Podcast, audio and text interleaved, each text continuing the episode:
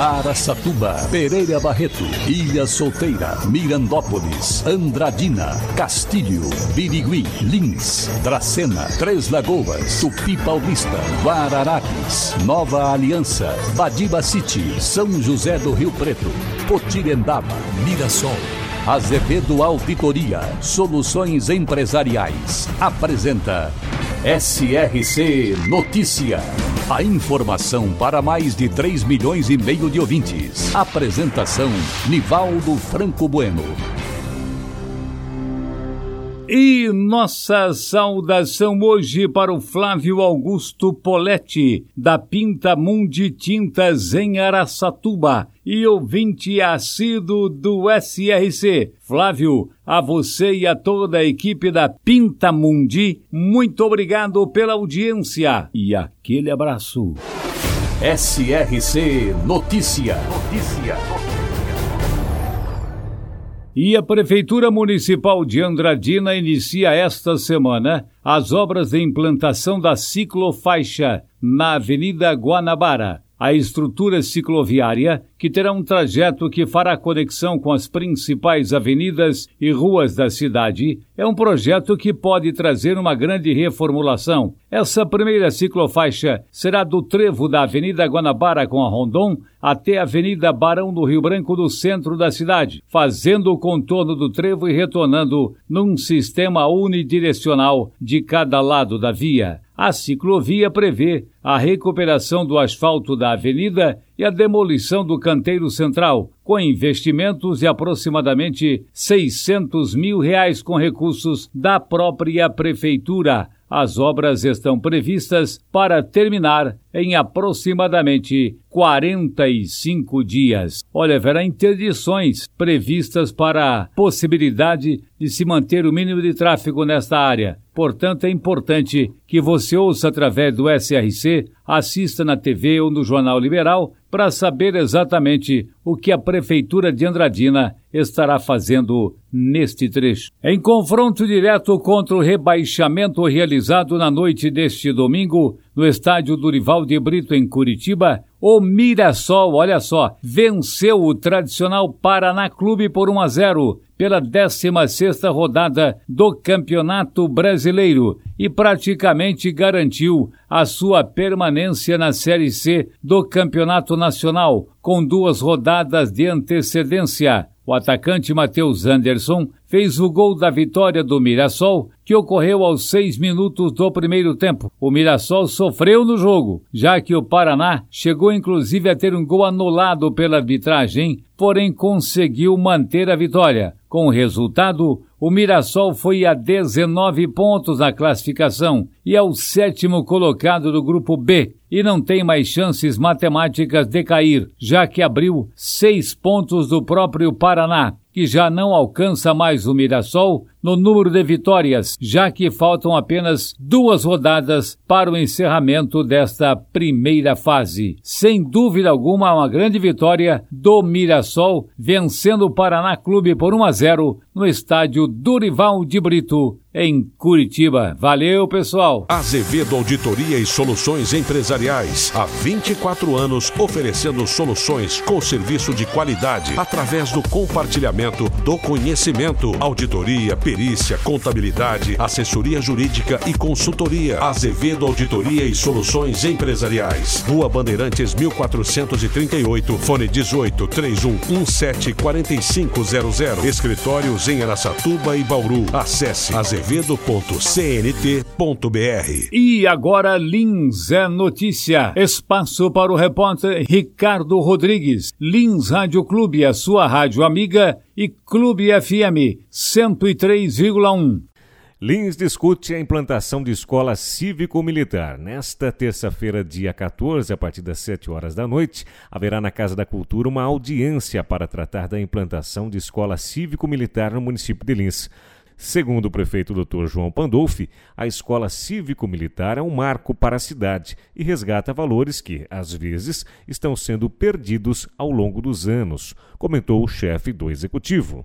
Câmara Municipal de Lins volta a ter sessão aberta ao público.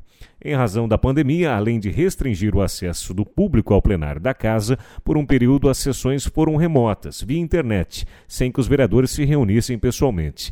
Outra mudança é o horário das sessões, que agora tem início às 6 horas da tarde e não mais às 8 horas da noite.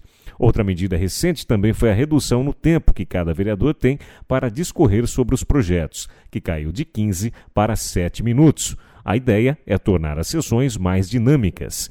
As sessões da Câmara podem ser acompanhadas pelos canais oficiais de comunicação da Casa, no site camaralins.sp.gov.br, no Facebook e YouTube. Ricardo Rodrigues, SRC.